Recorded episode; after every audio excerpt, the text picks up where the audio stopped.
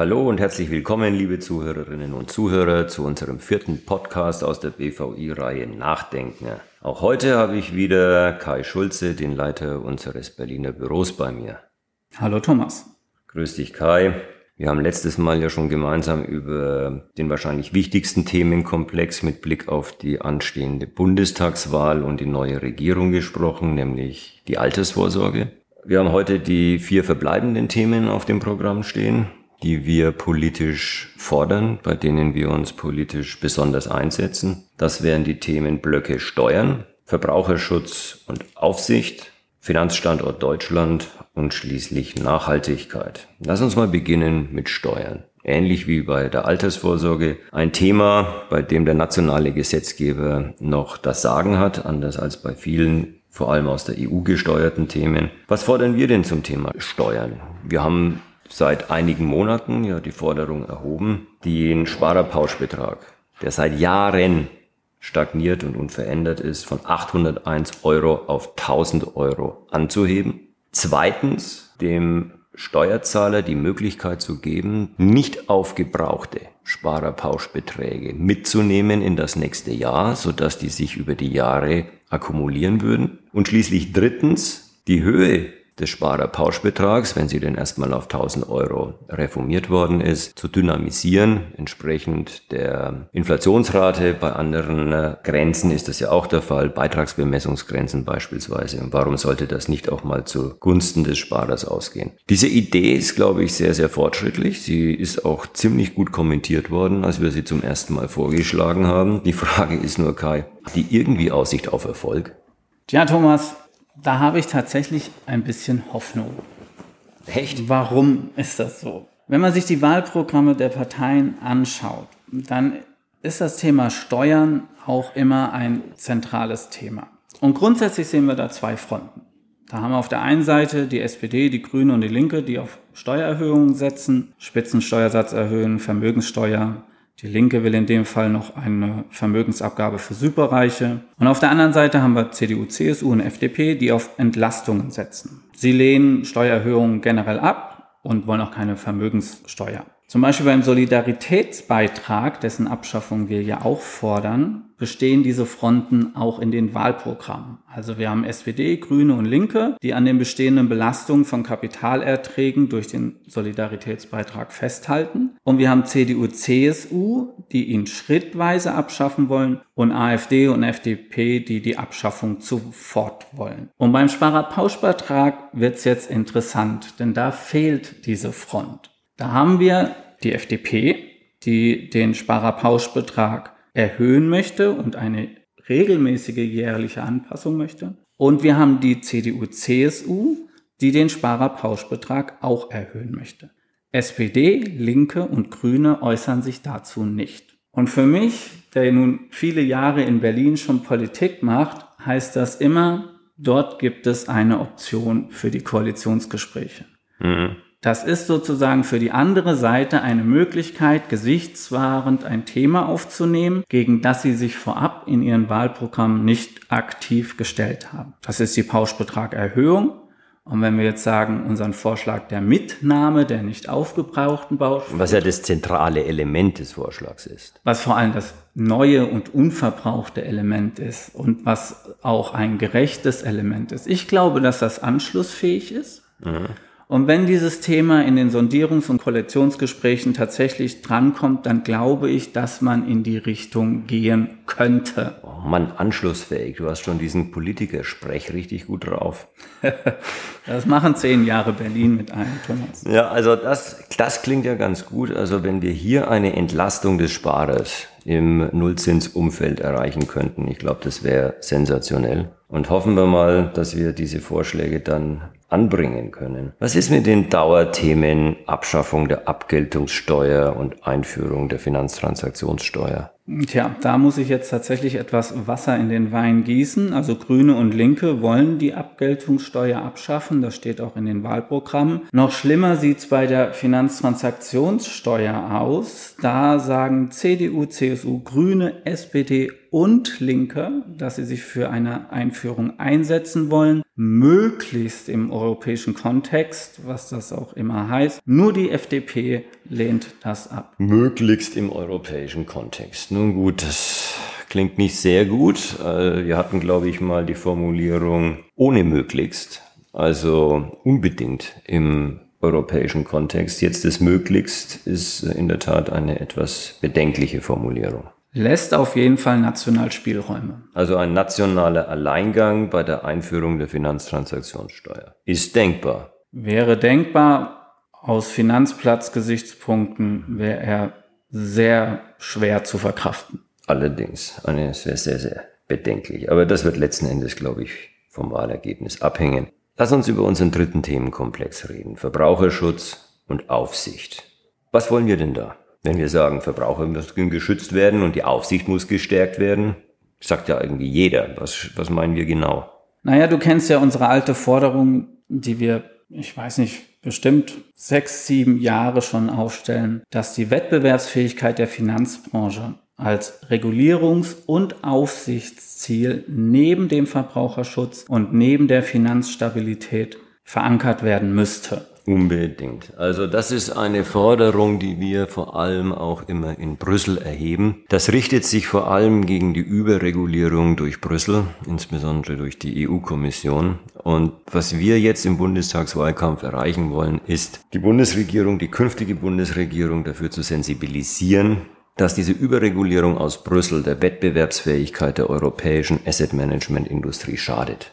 Die Überregulierung ist ein Klotz am Bein europäische Asset Manager, durchweg kleiner als amerikanische Asset Manager, stehen auch in einem globalen Wettbewerb. Und in diesem globalen Wettbewerb geht es um Technologie, es geht um Geschäftsentwicklung, es geht um Erschließung von Märkten, beispielsweise in Asien. Und es werden viel zu viel Kapazitäten und Ressourcen bei europäischen Asset Managern dadurch verbraucht, dass sie die Regulierungsvorgaben aus Brüssel erfüllen müssen, deren Sinn nicht immer verständlich ist, um es mal vorsichtig auszudrücken. Wir haben als Beispiel die USA. In den Statuten der amerikanischen Aufsichtsbehörden, beispielsweise der SEC, sind mehrere Ziele formuliert. Ein Ziel ist der Schutz des Verbrauchers, ein weiterer Ziel ist natürlich Systemresilienz, Sicherheit der Finanzmärkte, aber als drittes Ziel eben auch die Förderung der amerikanischen Finanzwirtschaft.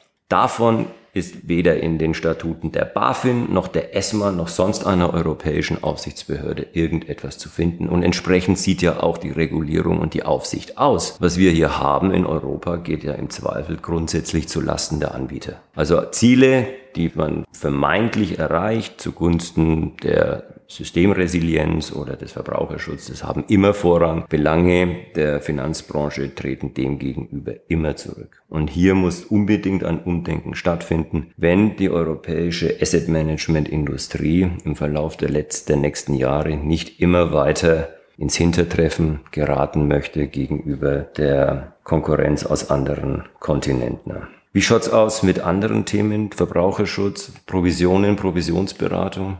Schauen wir doch mal in die Wahlprogramme rein. Vielleicht zunächst auf den Aufsichtsteil. Hier gibt es kein klares Bild, aber die Parteien wollen schon das Vertrauen in den Finanzplatz durch eine starke Aufsicht wiedergewinnen.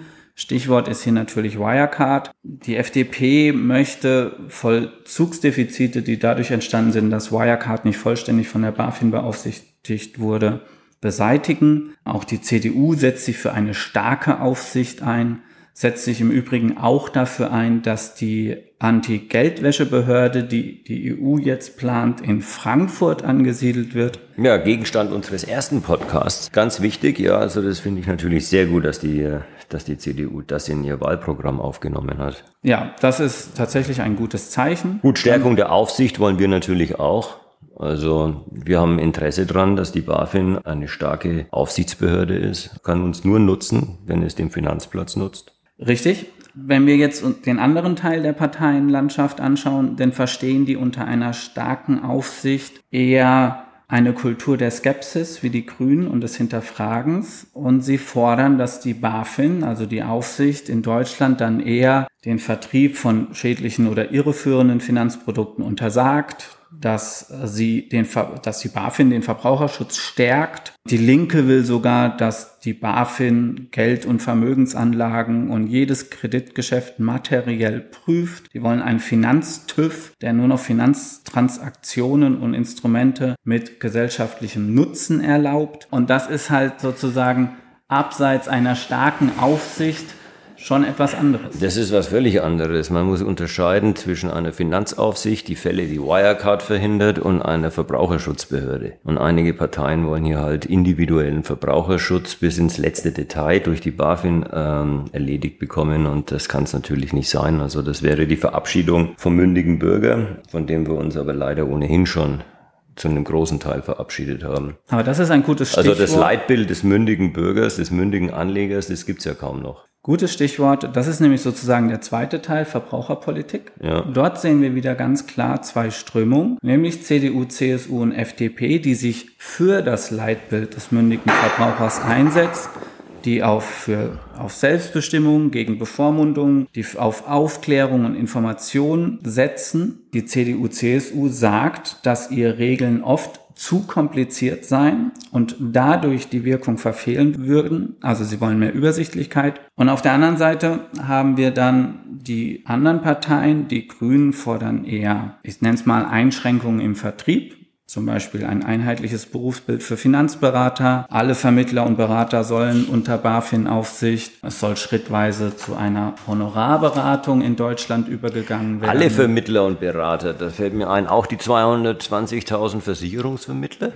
Oder geht es wieder nur um IFAs im Wertpapierbereich? Das ist eine spannende Frage. Wir können uns erinnern, wir hatten diese Diskussion in dieser Legislaturperiode ja schon einmal. Die Aufsichtsübertragung wäre ja aus unserer Sicht nur dann dann wettbewerbsneutral, wenn sie auch für Versicherungsvermittler gelte. Das ist allerdings wegen des hohen Personalbedarfs bei der BaFin unrealistisch. Außerdem glaube ich, hat die BaFin zurzeit andere Sorgen. Sie sollte sich mit ihrer internen Reform beschäftigen und nicht zusätzliche Kompetenzen sich aufhalten, die das ganze Gefüge. Ja, die vor allem nur für einen Teil des ganzen Vermittlermarktes gelten und wieder ähm, Wettbewerbsverzerrungen verursachen würden. Also es war eine ganz, ganz schlechte Idee, diese ähm, 34F-Ermittler der BaFin unterstellen zu wollen. Das war von Anfang an eine Schnapsidee. Hoffen wir mal, dass davon in der nächsten Legislaturperiode abgesehen wird. Auf, der, auf alle Fälle zeichnet sich schon ab, dass man sich vom Leitbild des mündigen Bürgers immer weiter entfernt und dieses Leitbild ersetzt wird durch das schutzbedürftige Opfer und äh, das ist insgesamt eine bedauerliche Entwicklung. Ja, wir haben noch zwei weitere Themen, den Finanzstandort Deutschland und die Nachhaltigkeit. Was fordern wir für die Stärkung des Finanzstandortes? Da möchte ich gern zunächst auf einen Aspekt zurückkommen, den du gerade schon angesprochen hast, der sehr interessant ist. Und da gehe ich direkt rein in das Wahlprogramm der CDU-CSU. Die haben nämlich erkannt, dass Deutschland nur mit einem wettbewerbsfähigen Finanzplatz auch weiterhin aktiv die Regulierung der internationalen Finanzmärkte mitgestalten kann. Und um das zu erreichen, wollen Sie die EU-Finanzmarktregulierung präzisen globalen Wettbewerbsanalysen unterziehen und Bürokratie abbauen, zum Beispiel indem Sie Goldplating vermeiden. Das ist das, was du vorhin schon sagtest, was wirklich ein wegweisender Schritt in sozusagen mehr Wettbewerbsfähigkeit der heimischen Industrie wäre. Eine zweite Forderung, die wir schon immer aufstellen, ist, dass das Kapitalmarktverständnis in Deutschland gefördert werden muss. Leider muss ich sagen, finde ich da in den Wahlprogrammen sehr wenig zu. Keine Partei scheint den Mut zu haben, sich für den Kapitalmarkt einzusetzen. Ja. Und der dritte Teil, die Überregulierung in der EU, der muss natürlich auch entgegengewirkt werden. Naja, wir setzen uns ja immer sehr für mehr Kapitalmarktfreundlichkeit ein, aber wir haben es bei dem Podcast zur Altersvorsorge ja schon gesagt, die Bereitschaft, private Vorsorgeprodukte auf Aktienbasis zu fördern, ist in Wahrheit extrem gering. Aktien von mir aus, sagen sich viele Politiker, nach all den Jahren Nullzinsen oder sogar negativer Zinsen, aber dann doch bitte in der staatlichen Verpackung und bloß nicht irgendwie ein privates Produkt. Da haben wir wirklich noch einen weiten Weg zu gehen bei der Kapitalmarktfreundlichkeit der deutschen Politik. Ganz kurz noch zum Abschluss für Thema Nachhaltigkeit. Ich glaube, das können wir kurz machen. Wir hatten einen eigenen Podcast dazu. Unsere zentrale Forderung ist keine nationalen Alleingänge, die das ohnehin schon komplizierte Thema Nachhaltigkeit noch komplizierter machen. Was da aus Brüssel kommt, ist schon mehr, als wir verarbeiten können. Es ist eine unglaubliche Regulierungswelle, bei der wir erst am Anfang stehen. Und das Letzte, was wir brauchen können, sind Extrawürste der BaFin in Form von Leitlinien für nachhaltige Investmentvermögen oder, oder ähnliche nationale Alleingänge zum Thema Sustainable Finance. Also da wäre die Bundesregierung gut beraten und wir drängen sie wirklich, Einfluss zu nehmen auf die Brüsseler Entscheidungen, statt in Berlin eigene Wege zu gehen, die die Komplexität noch weiter erhöhen. Glaubst du, damit kommen wir einigermaßen an mit dieser Forderung? Ich hoffe das. CDU, CSU führen das in ihrem Wahlprogramm sogar aus. Sie sagen, dass EU-Finanzmarktregeln zur Taxonomie, zur Offenlegungsverordnung oder dem Lieferkettengesetz eben diesen präzisen globalen Wettbewerbsanalysen unterzogen werden sollen. Das wäre tatsächlich auch ein Schritt in die richtige Richtung. Bei den anderen Parteien sehe ich diesen Einsatz nicht so.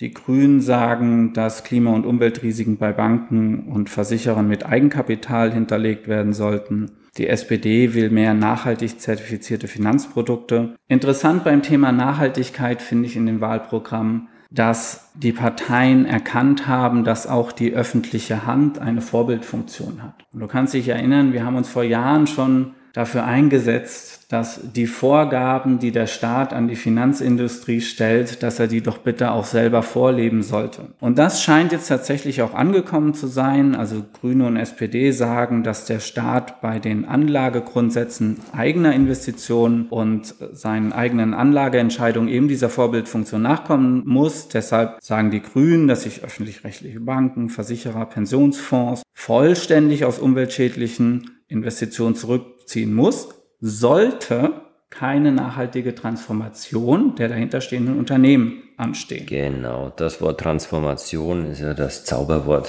in der ganzen Nachhaltigkeitsdiskussion. Ich danke dir, Kai, liebe Zuhörerinnen und Zuhörer. Das war unser zweiter Podcast vor der Bundestagswahl. Das sollte auch bis dahin der letzte gewesen sein. Den nächsten Podcast, den wir planen, haben wir für ein ganz anderes Thema reserviert. Bis dahin bedanke ich mich für Ihre Aufmerksamkeit und bis bald. Bis bald.